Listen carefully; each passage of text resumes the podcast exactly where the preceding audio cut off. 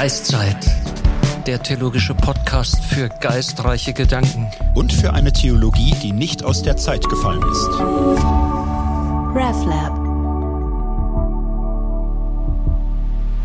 Von Herzen willkommen zu einer neuen Folge Geistzeit.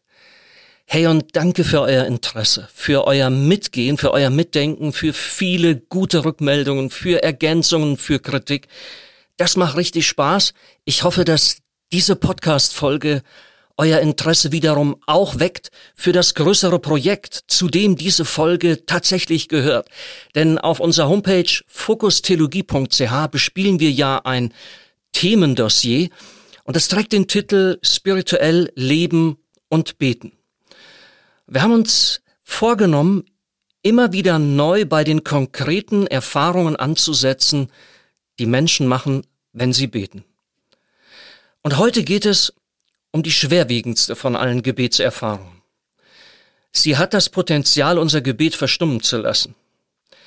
Ich würde wetten, dass alle Beterinnen diese Erfahrung schon mal gemacht haben. Nämlich, Unsere Bitten werden oft, mh, hm, vielleicht sogar meistens nicht erhört. Ich bin froh, eine Theologin gefunden zu haben, die sich diesem Thema seit Jahren stellt. Sie ist Professorin für systematische Theologie hier an der Universität Zürich und sie co-leitet das dort angesiedelte Institut für Hermeneutik und Religionsphilosophie. Ah, wenn ich jetzt anfangen würde zu erzählen, wo sie was studiert hat, was sie zu welchen Themen schon alles an Büchern und Beiträgen veröffentlicht hat, wo sie in Kirche und Theologie engagiert ist als Herausgeberin, als Vorsitzende in Ausschüssen, Gesellschaften und Gremien. Ich sag euch, wir würden nicht fertig. Daher dringende Empfehlung. Wer unsere Gästin kennenlernen möchte, der klicke doch bitte auf den Link, den wir mit diesem Podcast mit versenden werden. Und ich begrüße Sie jetzt einfach herzlich willkommen, Christiane Tietz. Vielen herzlichen Dank für Ihre freundlichen Worte. Ja, ich bin ich bin ein bisschen aufgeregt, aber mit voller Freude aufgeregt, weil 2009 habe ich von Ihnen einen Aufsatz gelesen, der mich seitdem nicht mehr losgelassen hat und er trägt den Titel unseres Podcasts. Gott erhört mein Gebet. Ähm, wenn ich Ihre Beiträge, die Sie geschrieben haben übers Gebet, so lese oder auch höre, habe ich immer den Eindruck, ah, so kann eigentlich nur eine schreiben, die aus der Erfahrung schreibt. Wie kommt es, dass Sie sich diesem Thema Gott erhört mein Gebet gewidmet haben? Vielleicht äh, wird der Zugang gut deutlich, wenn ich sage, dass mein Aufsatz anders heißt, als Sie es gesagt haben. Der heißt nämlich, was heißt Gott erhört Gebet. Weil ich versuche in dem Aufsatz, ähm, und ich sage gleich, was das mit mir zu tun hat, in dem Aufsatz ähm, genauer zu überlegen, wann können wir das eigentlich sagen, dass Gott Gebet erhört hat. Es wirkt auf den ersten Blick ja so einfach. Als ich ein kleines Kind war, habe ich immer vor Klassenarbeiten im Bett abends gebetet, dass der liebe Gott mir doch helfen möge, dass ich eine Eins schreibe. Das hat jetzt ziemlich oft gut geklappt. Und dann bin ich eigentlich davon ausgegangen, da gibt es so einen äh, Kausalmechanismus. Ich bete, und Gott erhört das Gebet. Und als ich dann älter geworden bin, war ich in Kontexten, die das, ähm, ich würde sagen, noch stärker äh, mir eingehämmert haben. Das ist eigentlich immer so. Also wenn du nur richtig betest, dann erhört Gott dein Gebet. Und ich kannte dann aber Leute, bei denen das so war, dass sie gebetet haben, das Gebet wurde nicht erhört und in den Kreisen, in denen ich damals war, hat man dann gesagt, naja gut, die haben halt noch eine versteckte Sünde oder die haben nicht richtig geglaubt. Das hat mich damals überzeugt. Und ich habe aber dann selber Erfahrungen gemacht, wo mein Gebet nicht erhört worden ist. Und ich wusste, oder ich war sehr fest überzeugt, sage ich mal, da war keine versteckte Sünde, die ich nicht gebeichtet hatte. Und es war nicht so, dass ich nicht fest genug geglaubt hatte. Und es waren aber Sachen, die mir wichtig waren und wo ich auch den Eindruck hatte, das müsste doch Gott eigentlich erhören. Das ist jetzt, entspricht doch eigentlich dem, von dem ich denke, dass Gott so ist. Und das hat mich dann in eine echte Krise geführt im Sinne von, stimmt das eigentlich, dieses ich bete und Gott erhört es, wenn ich es nur richtig mache, gell? wenn ich nur richtig glaube, richtig vertraue ähm, und habe dann eine Zeit lang gar nicht mehr gut Bittgebete sprechen können, bis ein enger Familienangehöriger krank geworden ist und ich das Gefühl hatte, irgendwie muss ich jetzt wieder beten. Ich habe es dann einfach gemacht, aber ohne zu verstehen, wie, wie kann das eigentlich noch gehen, ja? Das, diese Spannung hat mich sehr ins Nachdenken gebracht und dann schließlich ähm, als Hinführung vielleicht auf das, was ich dann selber als Antwort auf die Frage versuche, was heißt Gott erhört Gebet, die merkwürdige Erfahrung, dass es eine Situation gab, in der ich sehr viel für einen Menschen gebetet habe. Das wusste dieser Mensch auch und das, wofür ich gebetet habe, ist nicht eingetreten. Das war für mich auch so eine Erfahrung, okay, Gott erhört es nicht. Und was mache ich damit?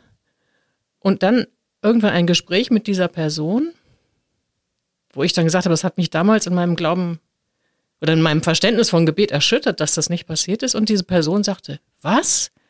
Gott hat das doch erhört. Also die hat das ganz anders empfunden, weil sie die Dinge, die sich in ihrem Leben dann verändert haben, als positiv wahrnehmen konnte, wo ich das nicht positiv wahrnehmen konnte. Wo mir nochmal deutlich geworden ist, und da ich angefangen habe, drüber nachzudenken, offensichtlich hat das ganz viel mit der betroffenen Perspektive zu tun. Also eigentlich ist es nur die Person, die um die es da geht, die das sagen kann, gell? Und und es, und es ist die eine, meine Perspektive war nicht erhört und die Perspektive der anderen Person war erhört. Also es ist oft nicht, nicht so einfach zu sagen, diese Sache heißt erhört oder diese Sache heißt nicht erhört, sondern es hat zu tun mit dem, wie ich selber darauf schaue. Jetzt habe ich ein bisschen viel geplaudert, aber Sie sehen, Sie haben recht, das hat bei mir ganz viel mit äh, Gebetserfahrungen zu tun, die ich irgendwie versuche zu reflektieren. Ich finde das überhaupt keine Plauderei. Ich finde das hochinteressant. Es kommt mir eben so vor, ich erlebe das als Theologe selber auch, die Wirklichkeit äh, kommt, kommt vorher und äh, sie ist auch größer und äh, geheimnisvoller. Und wir machen uns dann auf den Weg und rechnen diese Wirklichkeit sozusagen nach, denken dieser Wirklichkeit hinterher. Und so empfinde ich auch das, äh, was Sie versucht haben, ähm, in Ihren Ansätzen zu einem neuen Verständnis von, ja, was ist jetzt Gebetserhörung äh, zu kommen. Und ich rechne fest damit, dass Menschen, die genau diese Spannung erleben, vielleicht gerade mittendrin stehen, die Sie äh, beschrieben haben und die, wo Sie auch gesagt haben, Sie kennen das aus Ihrer eigenen Biografie. Ich rechne fest damit, dass die heute ein paar kräftige Impulse bekommen, wie man mit dieser Spannung überhaupt leben kann, sie erstmal aushalten kann, aber wie, wie aus dieser Spannung heraus auch etwas durchaus Fruchtbares erwachsen kann. Ich würde gerne mit Ihnen nochmal ganz grundlegend diese Situationen vor Augen nehmen, in denen Menschen Gott gegenüber eine Bitte äußern. Die empirische Religionsforschung versucht das ja auch zu erfragen. In welchen Situationen beten Menschen? Ich habe das in diesem Blog, in diesem Beitrag, der auch ein Teil dieses Dossiers ist, ähm, Gebetsbarometer habe ich das genannt, habe ich das versucht mal so ein bisschen plakativ zu nennen. Menschen beten unter anderem, wenn es ernst wird. Also sie beten ähm, vor schwierigen Entscheidungen, sie beten vor vor wichtigen Ereignissen, sie beten in Bedrängnis, sie beten in Not und in Leid. Was geschieht da ganz genau, wenn wir das tun? Gehen wir bestimmten Grundbedürfnissen nach, wenn wir Gott um etwas bitten? Wie würden Sie diese Situation beschreiben? Ich glaube eigentlich, dass die Geste, die viele Menschen beim Beten einnehmen, das gut beschreibt. Ich lege die Hände in den Schoß. Ich falte sie. Die Hände kommen zur Ruhe.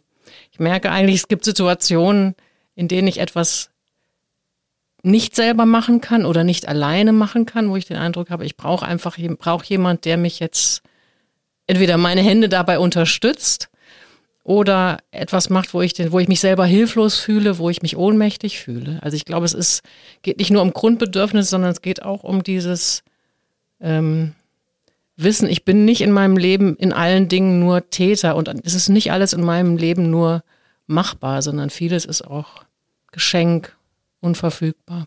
Diese Spannung ist ja eigentlich echt eine riesige Spannung. Wir kennen das ja, das ist ja bis hinein immer noch durchgesickert in unserer Alltagssprache. Wir sagen oft, oh, da hilft nur noch beten. Und dann gibt es aber auch Situationen, da sagen Menschen, ah, da hilft alles beten nichts. Diese Spannung zwischen der Hoffnung, der Sehnsucht, gehört und auch erhört zu werden und dann dieser Enttäuschung, dass Gott die Bitte nicht erfüllt. Und mir ist es an dieser Stelle wichtig, dass deutlich wird, wir reden hier nicht über irgendwelche Bitten, sondern wir reden hier schon über Bitten, ich nenne sie mal schwerwiegend, ich nenne sie wirklich gewichtig. Ähm, Bitten, wo wir dann auch sagen müssen, dass ein gütiger Gott, der es gut meint mit uns, ein Gott, der, von dem wir sagen, er kann's auch, er hat salopp gesagt drauf, also ein, ein, ein mächtiger Gott, ein Gott, der, der uns kennt, der um uns weiß. Er wäre eigentlich irgendwie verpflichtet, äh, diese Bitte jetzt zu erhören, die Bitte, dass, dass die Kinder mit ihrer Mama groß werden dürfen, die Bitte, dass das, dass, dass das Kind äh, im Mutterleib, was diagnostiziert worden ist, geheilt wird oder also schwerwiegende äh, äh, Bitten. Ähm, man kann das ja wirklich auch zuspitzen, dass man sagt, Gott ist allmächtig, er kann unsere Bitten erhören, er ist allweise, er weiß, wie das geht, er ist allgütig, er hat auch den Willen, er möchte es. Und da machen wir aber oft den Fehler, gerade in der, ja, nicht nur in der Theologie, aber es, wir machen oft den Fehler, dass wir dann irgendwie meinen, wir müssten Gott verteidigen. Warum erhört er Bitten nicht? Äh, und warum erhört er vielleicht ähm, andere Bitten. Das nennen wir in der Theologie sozusagen die Theodizee des Bittgebetes, also ähm, die Frage, äh, ähm, äh, wie wir damit umgehen können. Wir wollen diesen Weg bewusst heute nicht miteinander beschreiten. Ähm, wir, wollen, wir wollen irgendwie mal überlegen, ob es nicht überhaupt eine ganz andere Perspektive gibt auf auf dieses Gott erhört mein Gebet. Und was könnte damit eben sonst noch gemeint sein? Und ich verspreche mir davon, dass wir wirklich zu einer gesteigerten Selbstwahrnehmung, Situationswahrnehmung auch kommen, vielleicht auch zu einer veränderten Gottesvorstellung und, und dass das so einen offenen Raum schafft, wo wir, wo wir in dieser Spannung aushalten und uns nach vorne bewegen damit fällt eine, eine Entscheidung, wenn wir das so verfolgen. Man könnte jetzt auch sagen, Gott erhört Gebete nicht, damit ist er erledigt. Damit verabschieden wir uns von einer personalen Gottesvorstellung. Das tun sie nicht in ihren Arbeiten. Ähm, sie, sie halten äh, daran fest, dass es einen Gott gibt, der sich zu uns in Beziehung setzt, der, ähm, der, der für uns sorgen möchte. Damit setzen wir uns aber auch einem Enttäuschungspotenzial aus. Das würde ich jetzt gerne von Ihnen noch einmal ja, wenn Sie das beschreiben könnten. Es hat zu tun mit klassischen Bibelstellen. Ich nenne mal ein paar. Rufe mich an in der Not, so will ich dich erretten und du sollst mich preisen. Oder Matthäus 7, Vers 7, bittet, so wird euch gegeben. Und Jakobus schreibt, ja, ja, ihr habt nicht, weil ihr nicht bittet. Ähm, das sind, das ist, da steckt viel Potenzial zur Enttäuschung dran, oder? Das ist so und ich glaube, man muss tatsächlich erstmal aushalten, dass diese Sätze, jetzt bittet, so wird, äh, bittet, so wird euch gegeben, dass das Worte sind, die wahrscheinlich Jesus selber gesagt hat. Also wo jetzt die Forschung sagen würde, das ist ziemlich sicher ein Jesuswort in dieser Schlichtheit, in der er es ausgesprochen hat. Und es kommt zum Ausdruck, dass Jesus selber Gott so vertraut hat, bittet, so wird euch gegeben. Und das Problem ist jetzt, was machen wir, wenn das offensichtlich nicht aufgeht? Also die meisten, ich alle Menschen, die beten, haben Sie vorhin gesagt, machen Erfahrungen, dass das nicht aufgeht. Und eine Lösung ist dann, entweder sich von Gott zu verabschieden oder den Fehler bei sich selber zu suchen. Also zu sagen, ich habe nicht richtig gebetet oder ich habe nicht richtig geglaubt oder was ich vorhin schon auch gesagt habe, ich habe noch irgendeine verborgene Sünde, die den Glauben trübt oder sowas. Eine andere Lösung ist zu sagen, die Bitte war nicht richtig. Also zu sagen, die Bitte entspricht vielleicht nicht Gottes Willen und Gott hat das Gebet erhört, nur anders als du denkst. Das finde ich äh, unerträglich, wenn man das pauschal ansetzt, weil das bedeutet, ich muss in einer Situation, wo ich eigentlich dafür gebetet habe, dass das Kind im Mutterleib nicht stirbt und es stirbt, dann sagen, ja, Gott hat mein Gebet erhört, nur irgendwie anders als ich denke das äh, geht mir nicht über die Lippen, muss ich echt sagen. Ja? Also dann wäre es mir lieber, in so einer Situation zu sagen, nein, da hat Gott tatsächlich nicht erhört. Oder mich zu fragen, kann es auch sein, dass es Situationen gibt, wo das, wo das der Einzelne vielleicht dann schon sagen kann, jetzt sehe ich, Gott hat doch mein Gebet erhört, anders als ich gedacht habe, aber pauschal als Regel das anzusetzen, das scheint mir äh, die Wirklichkeit, wie soll ich sagen, zu vergewaltigen. Und eine andere Lösung wäre natürlich auch, ja, jetzt hat das noch nicht gegeben, aber in der Endzeit, am Ende, nach dem Tod wird alles irgendwie gut werden. Das sind aber letztendlich alles Versuche mit dieser Spannung zwischen diesem schlichten, kindlichen Vertrauen und der Wirklichkeit, das irgendwie äh, kognitiv, verstandesmäßig zu bewältigen und das, diese Spannung eigentlich aufzulösen. Und ich glaube, das Bittgebet funktioniert nur in dieser Spannung. Mit dieser Aufforderung Jesu, bitte so wird euch gegeben und dem Aushalten, das geht aber irgendwie nicht auf. Mir kommt es manchmal wie eine Verdoppelung des Leidens und der Not vor, in der die Menschen dann eh schon sind. Sie haben das wunderschön deutlich gemacht. Die eigentliche Not ist da und Leute zerbrechen fast an der Last, die ihnen da aufgebürdet wird. Und dann bürdet man ihnen irgendwie noch so die Last auf, jetzt äh, irgendwie was Gutes doch zu sehen, wo es noch gar nichts Gutes zu sehen gibt. Äh, man bürdet ihnen irgendwie die Last auf, überleg mal, was da schiefgelaufen ist äh, bei dir selbst oder mit deiner Bitte. Ich halte das auch für eine, für eine unerträgliche Überforderung äh, der Leidenden und der Bedrückten und äh, der, der zerbrochenen und, und gequälten ähm, Menschen. Ähm, und, ähm, und, und doch, und doch ist ja irgendwie gibt es doch auch berechtigte Kritik an diesem kindlich vertrauenden Gebetsverständnis, dass man sagt, ähm, das ist doch, das geht doch fast dann, also das könnte ja abgleiten auch in Richtung fast schon so magische, magische Beschwörung. Ähm, was wären die Hauptkritikpunkte, die man, die man an einem kindlich vertrauenden Gebetsverständnis doch äußern könnte?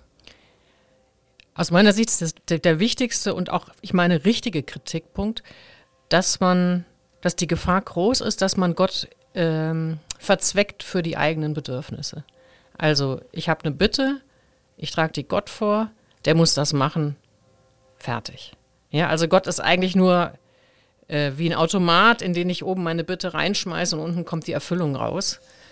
Und dann ist, ist aus meiner Sicht das Gottesverständnis eigentlich ganz falsch. Gott ist eben wenn, sie in Person, wenn man in Personal denkt als Gegenüber, als du, ist er eben kein Automat, nicht einfach nur Erfüller meiner Bitten. Es gibt auch andere Kritik, die man vielleicht hinterfragen kann.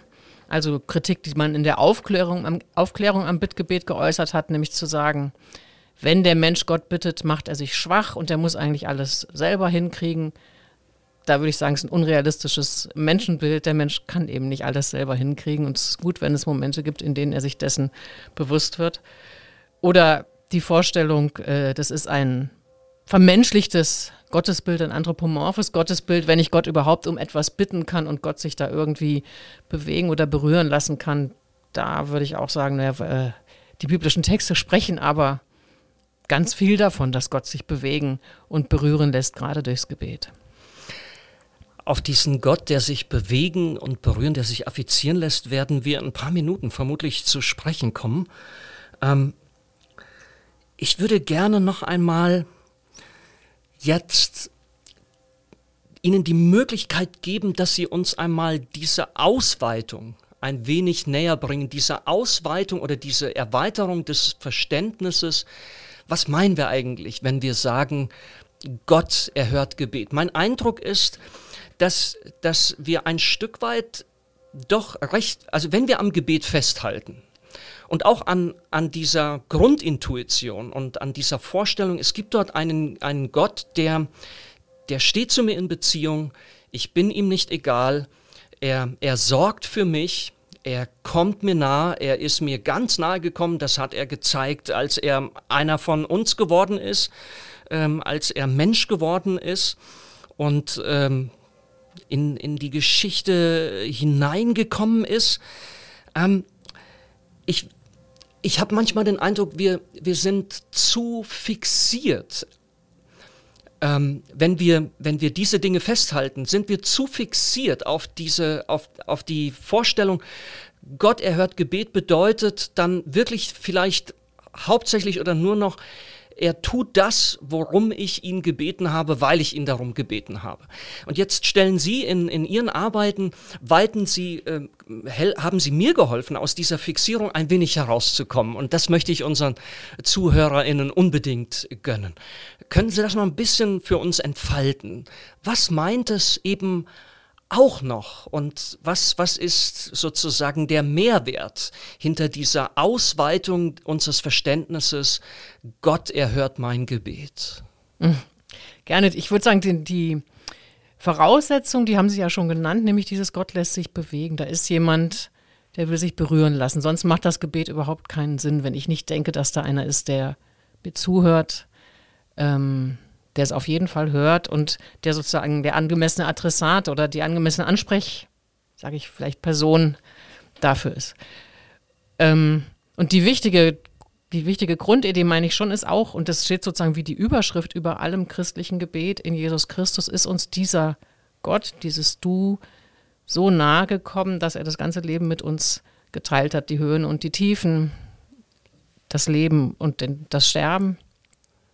Und diese Nähe Gottes in Jesus Christus, hat Karl Barth gesagt, ist die eigentliche Gebetserhörung, die Gebetserhörung schlechthin. Karl Barth meinte sagen zu müssen, also der große Schweizer Theologe, darin sind alle wesentlichen Gebete von uns schon erhört in Jesus Christus. Das halte ich für ein bisschen überstiegen, weil wir eben auch andere Gebete oder Bitten haben, die über diese Nähe Gottes in Jesus Christus hinausgehen.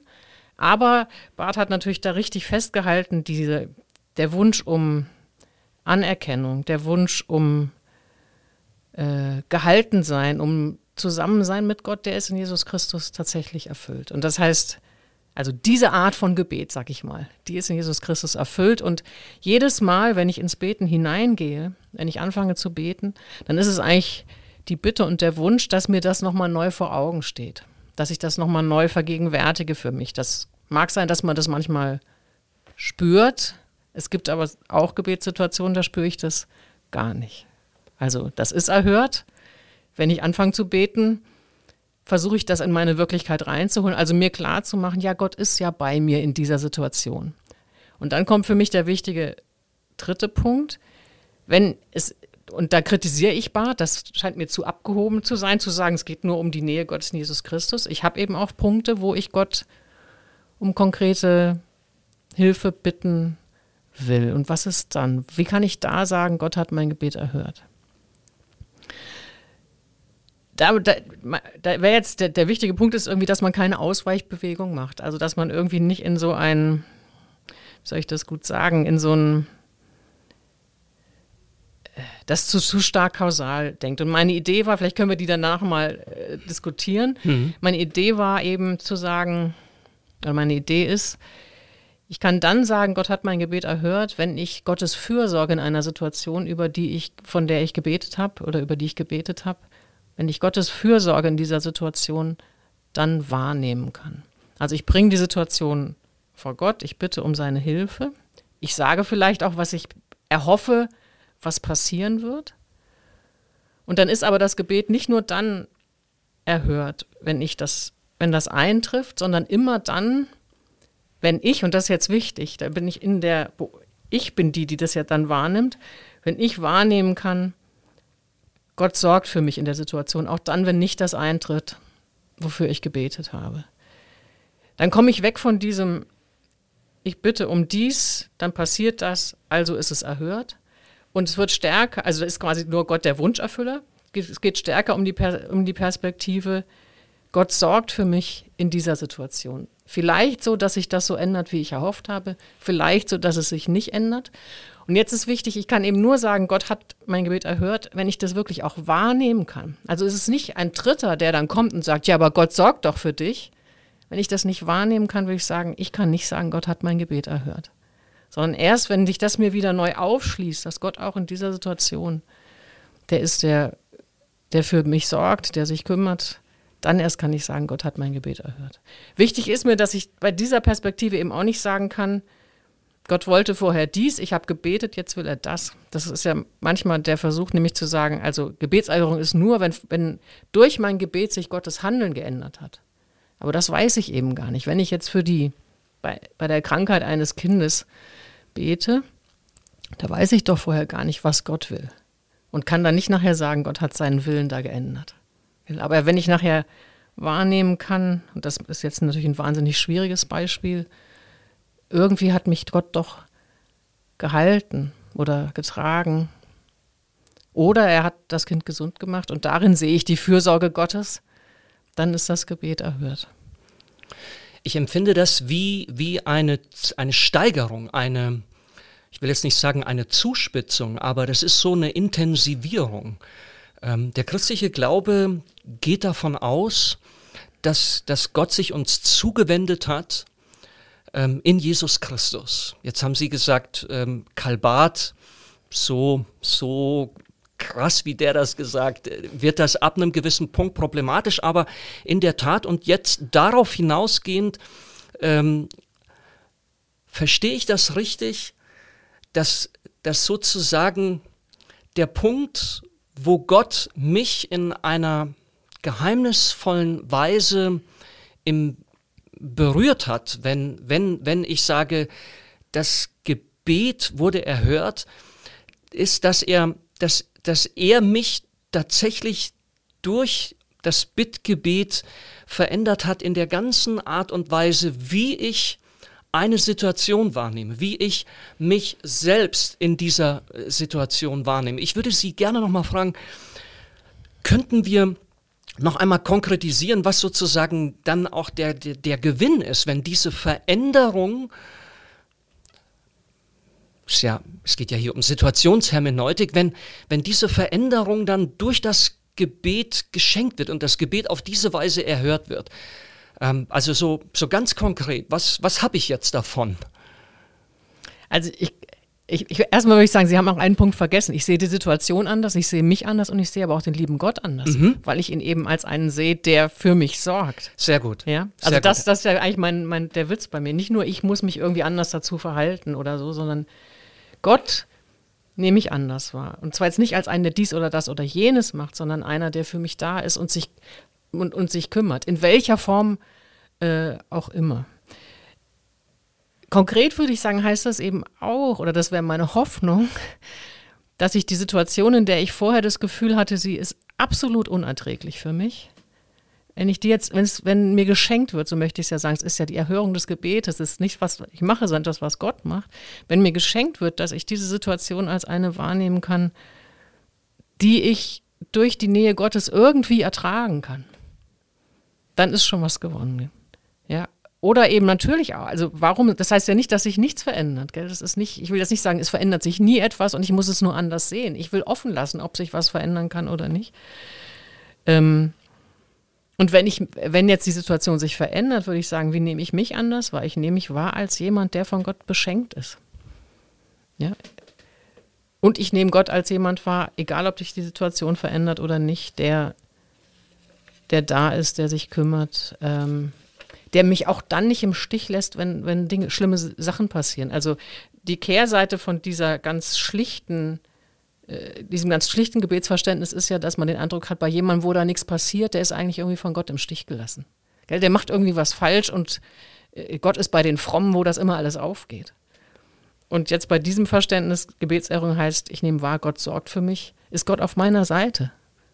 Ich bin nicht von ihm im Stich gelassen, egal ob sich das verändert oder nicht verändert. Ich finde das ähm, enorm wichtig, weil ich den Eindruck habe, wenn wir über solche Dinge reden, unterschätzen wir es häufig, was es für ein Geschenk ist, wenn Menschen schier unerträgliches Leid, Bedrängnis überhaupt erstmal willens und auch fähig sind, auszuhalten, sich dem zu stellen, auch schonungslos zu stellen. Also die Angstfähigkeit, die jetzt mitkommt mit so einer Gebetserhörung. Ähm, ich würde sogar sagen, auch die Trotzkräfte, die jetzt durch diese Art von Gebetserhörung freigesetzt werden können das, das habe ich auch für mich erst in den letzten Jahren entdeckt. Also ich persönlich war theologisch und auch in meiner eigenen Spiritualität tatsächlich zu fixiert und, und habe dann immer wieder mich die Seele wund gerieben. Ah, warum erhört Gott mein Gebet nicht? Und habe gar nicht gemerkt, dass er in einer bestimmten Weise eben meine Gebete sehr wohl erhört hat. Und sei es nur schlichtweg darin, dass ich immer noch mit ihm mit ihm zusammen unterwegs bin und er mit mir, dass ich das sehe, dass ich das überhaupt wahrnehme, sei es darin, dass ich überhaupt noch bete. Also es gab auch Gebete, wo ich gesagt habe, Gott, warum, Entschuldigung, das ist ja ein bisschen vielleicht ein bisschen zu vulgär, aber warum machen wir beide eigentlich noch miteinander rum, wo du mich so oft schon so enttäuscht hast? Und in einem langen Prozess, der sicherlich auch mit meiner eigenen Biografie und Erlebnissen zu tun hat, bin ich eben genau dahin gekommen. Und ähm, ich finde, dieser Ansatz, den, den Sie da versuchen und auch, auch theologisch ins Spiel werfen, ähm, der hat mir ein Stück weit geholfen, das nochmal tiefer äh, wahrzunehmen. Ich würde gerne nochmal, wenn es in Ordnung wäre, zurückkommen auf diesen, naja, beweglichen Gott, nicht nur ähm, diesen, diesen fürsorglichen Gott. Ähm, würden Sie mit mir übereingehen, wenn ich sage, so, wir kommen an dieser Grundintuition nicht vorbei, dass wir es wirklich mit einem Gott zu tun haben, der affizierbar ist, der berührbar ist, der auch beweglich ist. Und da entdecke ich, dass Sie das offen lassen in Ihrem Ansatz. Sie sagen, so kommt es mir vor, bitte korrigieren Sie das ähm, oder ergänzen Sie das, aber so wie ich Sie verstehe, sagen Sie, wir sind nicht in einer neutralen Position, wo wir sagen könnten, Gott hat sich bewegt von A nach B. Es hätte ursprünglich so, aber durch mein Gebet. Das, das, das finden Sie, das ist schwierig, das steht uns nicht zu, weil wir uns da auch aus der Situation, in der wir uns befinden, sozusagen heraus abstrahieren. Wir sind immer ähm, im Gebet Leute, die, die vor Gott und, und äh, in, in einer Beziehung zu ihm stehen. Das ist das eine. Und doch entdecke ich in Ihrem Ansatz. Darf ich noch kurz äh, reagieren, ja? sonst habe ich vergessen, was Sie Ja, unbedingt. Ähm, Sie haben jetzt gesagt, äh, Gott ist, ich bin nicht der, Ma also Gott ist beweglich, aber ich kann nicht sagen, Gott hat sich hier und da bewegt. Gell? Beides gehört eben zusammen. Ich finde auch, Gott ist beweglich, aber ich kann nicht genau an der Stelle sagen, jetzt hat er sich gerade bewegt, weil ich sonst genau wüsste ich eben, was vorher sein Wille war und was jetzt sein Wille ist. Ich will das nochmal an einem Beispiel deutlich machen, was man oft äh, im Kontext der Gebetserhörung hört, dass Leute nämlich sagen, das und das war besonders unrealistisch. Also die Ärzte haben den Patienten schon aufgegeben oder irgendwie so etwas. Und dann habe ich gebetet und dann ist es eingetreten. Da versucht man auch, die Bewegung Gottes wie objektiv festzumachen, ja? zu sagen, das war besonders unwahrscheinlich, Gebet, eingetreten. Und ich glaube, so funktioniert das nicht. Das würde ja bedeuten, dass man Gottes Handeln immer nur an Stellen festmacht, äh, wo es besonders unwahrscheinlich ist. Aber wenn ich äh, an einer Blume rieche und der Duft mich berührt, kann ich das genauso als Gottes Handeln, als Zuwendung Gottes zu mir erfahren, wie wenn etwas Unwahrscheinliches passiert. Also Gott handelt ja nicht nur an den Stellen, wo wir keine andere Erklärung dafür haben. Da habe ich viel von Bonhoeffer gelernt, der sagt, Gott ist kein Lückenbüßer für das, wo wir keine Welterklärung haben. Und bei dieser Art der Gebetserhörung läuft es eben so. Gell? Da wird gesagt, das war ganz, das war ganz unwahrscheinlich. Und dann hat Gott gehandelt. Und, oder beziehungsweise, weil es dann eingetroffen ist, kann ich sagen, da hat Gott gehandelt. Und das ist mir zuwider, weil es Gott reduziert auf diese unwahrscheinlichen Ereignisse. Das heißt. Ich darf das nochmal, ich darf nochmal einen ja? Satz hinzufügen. Ja? Das wirkt so, als würde Gott da groß gemacht werden, aber eigentlich wird Gott da klein gemacht, gell? weil ja. er nur Platz hat da, wo es unwahrscheinlich ist. Ja, genau. Und es gibt eben de facto derart schwerwiegende und bedrängende Situationen, da riecht die Blume nicht mehr. Da höre ich die Welt nicht mehr sprechen, geschweige denn Gott sprechen und dort eben dieses, dieses Wunder im Alltäglichen, mhm. äh, an diesem Wunder nicht vorbeizugehen. Ich finde, das ist ein toller, äh, ein toller Beitrag, den, den, ähm, den, den die Gebetstheologie an dieser Stelle leisten kann, dass sie uns wieder darauf aufmerksam macht, wo das, wo das überall geschieht. Gott wird letzten Endes kleiner gemacht und nicht größer. Das finde ich einen total interessanten ähm, Gedanken. Ich darf, noch mal, darf ich noch mal mhm. reagieren auf das? Also, Sie haben es jetzt toll gesagt, nämlich dieses, ähm die Blume riecht plötzlich wieder. Und das Besondere am Gedanken der Gebetserhörung ist dabei, das ist ein Geschenk Gottes. Also Gebetserhörung heißt nicht, das muss ich machen. Ich muss es irgendwie hinkriegen, dass die Blume wieder für mich riecht. Sondern ich darf Gott bitten, dass er mir schenkt, dass die Blume wieder riecht. Ja. Ähm, für mich ist das etwas sehr, sehr Verheißungsvolles, diese Spannung offen zu lassen. Ähm, es gibt, es gibt theologische Ansätze, die wollen den Beterinnen und Betern, also das ist jetzt ein bisschen zu sehr im Sinne einer Unterstellung, ich glaube das nicht, aber manchmal habe ich den Eindruck, sie haben so den Effekt, dass sie den Beterinnen und Betern diese, diese Grundintuition wie ausreden wollen. Da ist ein Gott, den, der lässt, der möchte sich von uns berühren lassen. Es hat für mich auch etwas mit der Freiheit Gottes zu tun. Wenn Gott sich in seiner Frei, in der Freiheit seiner Liebe zu einer Beziehung entscheidet, in der er sich von seinen Geschöpfen berühren lassen will, wer will ihm das um alles in der Welt verbieten? Und das wäre mir jetzt sehr, sehr wichtig, aber festzuhalten, die, die, das Geheimnis bleibt jetzt eben dieser offene Raum zwischen dieser Grundintuition, die meines Erachtens ganz, ganz vielen Gebeten wirklich zugrunde liegt und immer so latent mitschwingt, weil sonst wird es auch für mich schwer, mich in einem Bittgebet an Gott zu wenden. Und dann aber auch zuzugeben, auch, auch als Professoren für systematische Theologie zuzugeben. Wir haben nicht den dogmatischen Skalpell, wo wir das genau ausschneiden könnten. Äh, wo hat Gott sich jetzt bewegt und wie und, und so weiter und so fort. Ähm, und ich glaube, in diese Offenheit hinein beten wir dann immer. Ja, da fühle ich mich gut verstanden. Ja. Und ich bin auch ganz bei Ihnen äh, bei diesem äh, Gott lässt sich bewegen, das unbedingt festzuhalten. Also ich darf noch mal kurz ausholen. Schleiermacher, äh, der große Theologe, der war eben der Meinung, das ist ein ganz falsches Gottesbild, so zu denken. Der sagt, es gibt keine Wechselwirkung zwischen Mensch und Gott. Der Mensch hat keinen Einfluss auf Gott. Und beim Bittgebet geht es nur darin, darum, in Gottes Willen einzustimmen. Das, das, das finde ich viel zu abstrakt.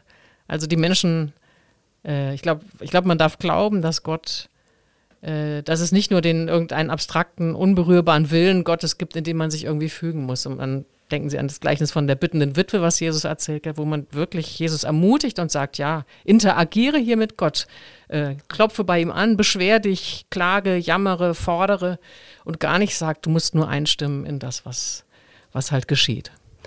Ich würde dort für die theologischen Nerds, die jetzt hier zuhören, einen ganz kleinen theologischen Ausflug machen, weil ich finde das sehr interessant. Ich habe mich auch beschäftigt mit all diesen Möglichkeiten, das eben theologisch irgendwie in eine gewisse Stimmigkeit zu bringen. Mir scheint es, äh, dass, dass Sie an, obwohl sie sich auf, auf, auf Karl beziehen und damit auch auf eine reformierte Tradition, aber vom Herzen her eher so ein existenzieller Typus von Gebetstheologie da entwickeln und vertreten. Also so, so stärker auf der Seite, ich würde mal sagen, so Luther, weil bei Calvin ist mir das zum ersten Mal begegnet. Der macht das ganz radikal, dass er sagt, die Souveränität Gottes steht oben an. Er geht sogar so weit, dass er, und er sagt, es geht eigentlich nur darum, der Sinn der Bittgebete äh, bedeutet, dass wir uns einschwingen in das, was uns von der Vorsehung Gottes eben sowieso schon vorgesehen ist und dass wir dann damit klarkommen. Und er geht sogar so weit, dass er sagt, Gott verstellt sich dann manchmal so, als würde er schlafen und schlummern. Er schläft natürlich nicht und schlummert nicht, aber er tut uns gegenüber so, damit er in uns das Bittgebet entfacht, um uns dann aus unserer geistlichen äh, Laschheit und Faulheit heraus aufzuwecken. Äh, völlig, völlig also hochinteressant. Auch Thomas von Aquin, der sagt, ja, wir müssen uns das so denken, dass Gott in seiner in seiner Providentia Dei, in seiner in seiner Vorherbestimmung oder nennen wir es positiver, in seiner Fürsorge halt vorgesehen hat.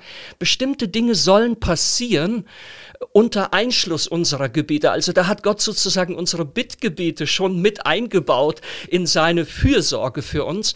Und spüre ich das richtig, dass Sie, dass Sie dort ab einem bestimmten Punkt sagen, ah, nee, da kann ich nicht mit. Ich möchte festhalten an diesem Existenziellen. Es bricht einfach, das ist die Erfahrung, es bricht fast wie urmenschlich aus uns heraus, dass wir uns an Gott wenden mit dieser Grundintuition. Und das macht einen Unterschied, auch für ihn. Ja, also ich glaube, das merken Sie richtig, dass Luther ja, der äh, tritt eigentlich als sehr leidenschaftlicher Beter auch auf, der auch diese mit diesem kindlich vertrauenden Verständnis sich offenbar an Gott gewandt hat. Und ich würde sagen, was für mich aber auch eine Rolle spielt, ist, dass ich eben so ein ganz, jetzt ein anderes Thema, aber so ein ganz schlichtes Verständnis der Vorsehung Gottes, alles, was passiert, ist schon irgendwie Gottes Wille. Das kann ich ehrlich gesagt kaum, das, das sehe ich nicht so. Ne? Das führt jetzt ganz woanders hin, aber dafür habe ich mich jetzt zu viel einfach mit äh, ja. Drittem Reich und so auch beschäftigt und, und ja. den äh, Situationen dort. Ja, da gibt es ganz tolle Bücher. Einer der schönsten Titel von Ute Lockmann, Dialog zweier Freiheiten, fand ich so toll. Ein, Buch über Spitgebet, wo, wo, wo, wo ein unglaublich großer Raum der Freiheit Gottes und auch der Freiheit des Menschen ähm, äh, aufgemacht wird. Aber wie gesagt, das war jetzt ein kleiner Ausflug. Entschuldigung äh, für die theologischen Nerds unter uns. Ähm, wir werden ähm, unter Umständen noch ein bisschen äh, Theologie, äh, Literaturtipps nachschieben für die Leute, die das gerne mal noch weiter verfolgen wollen. Ähm, ich finde es äh, mehr als erhellend, dass wir uns über diese Dinge unterhalten. Ich würde gerne so im Landeanflug auf, auf unseren Podcast heute einfach nochmal die ganz geerdete, schlichte Frage stellen. Gott erhört mein Gebet nicht und was jetzt? Also was ist es, was äh, dieses kalte Schweigen Gottes, diese Erfahrung, ist er abwesend?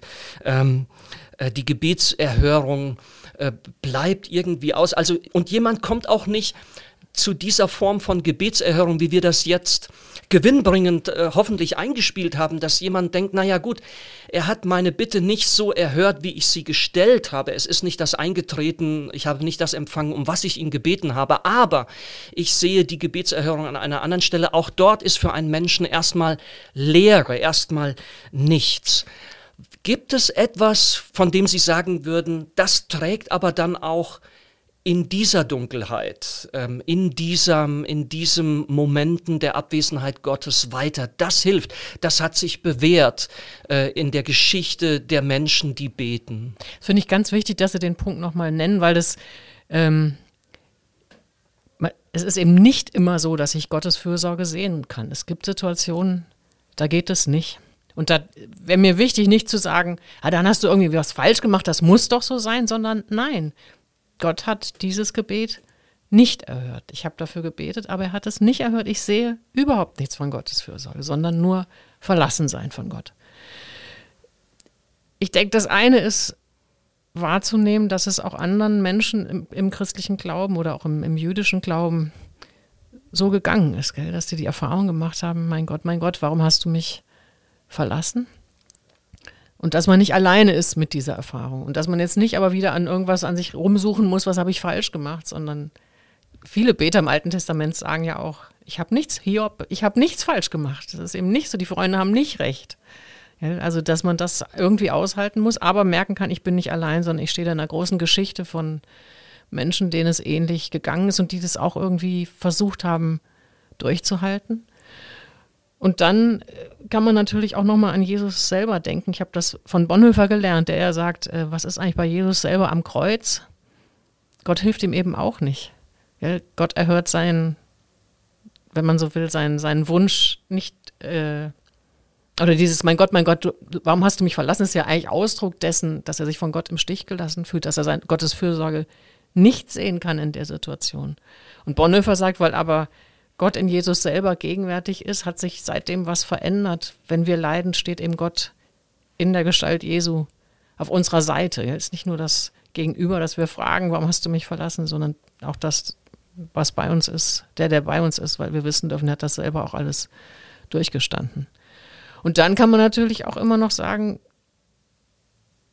äh, also die Frage, wann gebe ich auf, ist ja eine Frage, die man vielleicht individuell auch noch stellt. Gell? Also ähm, da gibt es kein Rezept, okay, dreimal gebetet, hat nicht geklappt, aufhören, sondern warum nicht auch protestieren, warum nicht auch Gott das klagen? Aber das würde ich sagen, hängt, ist auch eine Typfrage, ob man das macht, ob man sich das traut, weil man das Gefühl hat, jetzt, jetzt an dem Punkt kann ich nicht mehr. Aber da, wahrscheinlich würde ich dann nochmal auf diesen Gedanken zurückgehen, eben der hilft dann in der Situation vielleicht nicht sofort, aber dass Gott mir nah ist und dass er mich nicht verlassen und verworfen hat oder irgendwie äh, verabscheut oder dass ich nicht gut genug bin oder sowas, sondern dass Gott auch in der Situation, wo ich das, wo das nicht erhört wurde, an meiner Seite steht oder mich tragen will, auch wenn ich es nicht spüre. Gell? Mir geht es, wenn wir diese, äh, ähm, diese Erfahrungen äh, und diese, diese Situation bedenken, tatsächlich darum, die Möglichkeit des Gebetes irgendwie offen zu halten. Ja? Und da finde ich es eben interessant, dass Sie, dass Sie die Klage erwähnt haben. Ich habe den Eindruck, das geschieht tatsächlich bei jedem und jeder Einzelnen zu einem unterschiedlichen Zeitpunkt und ob es überhaupt geschieht, ist, ist auch nicht, nicht vorweg zu entscheiden. Aber die Klage ist für mich unglaublich wichtig, äh, weil äh, wenn, die, wenn, wenn die nicht erfüllte Bitte in die Klage umgeleitet wird, ähm, hat das für mich ein, eine ganz, ganz große Verheißung, dass ich mich ich, ich bleibe irgendwie auf einem Weg. Ich, ich halte an Gott fest, im, irgendwie im Gegensatz zu Gott. Und, und dann zu, zu merken, in dem bin ich gar nicht von Gott verlassen, sondern Gott selbst hat die Erfahrung der nicht erhörten Bitte sozusagen auch in sich selbst gemacht. Ähm, und er steht also auch irgendwie, das ist jetzt sehr paradox, aber in meiner Gefühl, in meiner Gottverlassenheit steht er mit mir auf meiner Seite. Das finde ich einen, einen irrsinnigen Zugewinn in dieser Situation. Ähm, und ich habe den Eindruck, das sind Dinge, die so wichtig sind, dass wir miteinander, aber irgendwie auch im Protest, in der Klage, egal wie auf welchen Wegen, ähm, eben auf einem Weg bleiben, miteinander und mit Gott. Und und dann wird sich zeigen, ähm, wo dieser Weg, äh, wie dieser Weg dann im Einzelnen weitergeht. Sie haben schon angedeutet, ähm, ich finde das so eine interessante, schöne, berührende Geschichte, dass vier Freunde ihren, ihren gichtbrüchigen, ihren gelähmten Freund zu Jesus bringen. Und urplötzlich kommt er auf die Idee und sagt, ich gehe jetzt in die Stille, ich höre auf. Und die Jünger sagen ihm, du kannst doch nicht aufhören, die Menge wartet, du musst weitermachen mit Heilen. Er zieht sich zurück, aber er kommt ein paar Tage später zurück nach Kapernaum. Und dann lesen wir diese Geschichte von den vier Freunden, die sagen, jetzt steigen wir diesem Jesus aufs Dach und sorgen dafür, dass, dass der nicht sich hinten anstellen muss. Und das finde ich irgendwie, das finde ich auch so eine, Sie haben das angedeutet, so eine, so eine kerngesunde Widerborstigkeit, so eine Trotzkraft, die, die dort entstehen kann. Ich würde fast sagen, aus so einer Resilienz, dass man, dass man zunächst auch mal durchaus sagen kann, nee, ich, das, das lasse ich mir jetzt nicht bieten. Ich lege Protest ein. Ich bete weiter. Ich bete noch einmal. Und Sie haben die Stellen genannt. Ähm, viele gleich, einige Gleichnisse von Jesus deuten in, deuten in diese Richtung. Und das hat dann überhaupt nichts damit zu tun, wir bekneten jetzt Gott, wir beten ihn müde, äh, dieses, diese Idee des Gott müde Betens und so, finde ich, äh, bringt da gar nichts. Ähm, ganz zum Schluss es ist oft, man schämt sich ja oft in solchen Situationen. Also an Scham an allen Ecken und Enden. Ähm, ich finde Kirche, Kirche könnte doch heute ein Ort sein für Menschen, die sich schämen und dann merkt man, wir alle machen diese Erfahrungen im Gebet und jetzt gehen wir aber alle irgendwie gemeinsam weiter. Das, das wäre doch enorm auch verheißungsvoll für das, was Kirche heute an dieser Stelle sein könnte. Ja, und ich würde sogar noch einen Schritt weiter gehen. Es ist ja nicht nur die Schamerfahrung, Gott hat mein Gebet nicht erhört, sondern auch die Schamerfahrung, ich gehöre zu denen, die, die beten. Genau. Das ist ja was sehr äh, Intimes und Persönliches, gell, darüber. Ging mir jetzt auch in der Vorbereitung auf das Gespräch so zu merken nochmal, äh, da sprechen wir über was, was mich sehr persönlich Jesus würde sagen, im stillen Kämmerlein auch viel passiert, gell? Und was eigentlich gar nicht so in der Öffentlichkeit besprochen wird, aber sich als Beterin, als Beter zu erkennen zu geben, das wäre sicher was, was das Zusammensein der Christinnen und Christen ja. nochmal bereichern würde. Gell? Ja, sich nicht schämen auch für die eigene Bedürftigkeit. Vielleicht geht diese Bedürftigkeit so weit, dass man zugibt, ich kann jetzt gerade nicht mehr beten. Mein Gebet ist verstummt um dann zu erfahren, Kirche ist eine, eine Gemeinschaft derer, die, die an ihren eigenen Erwartungen und, und äh, Ansprüchen schon gescheitert sind und jetzt beten andere für mich weiter. Also auch dieses stellvertretende Beten, wo die eigene Bitte zu einer Fürbitte wird, die von den anderen weitergetragen wird.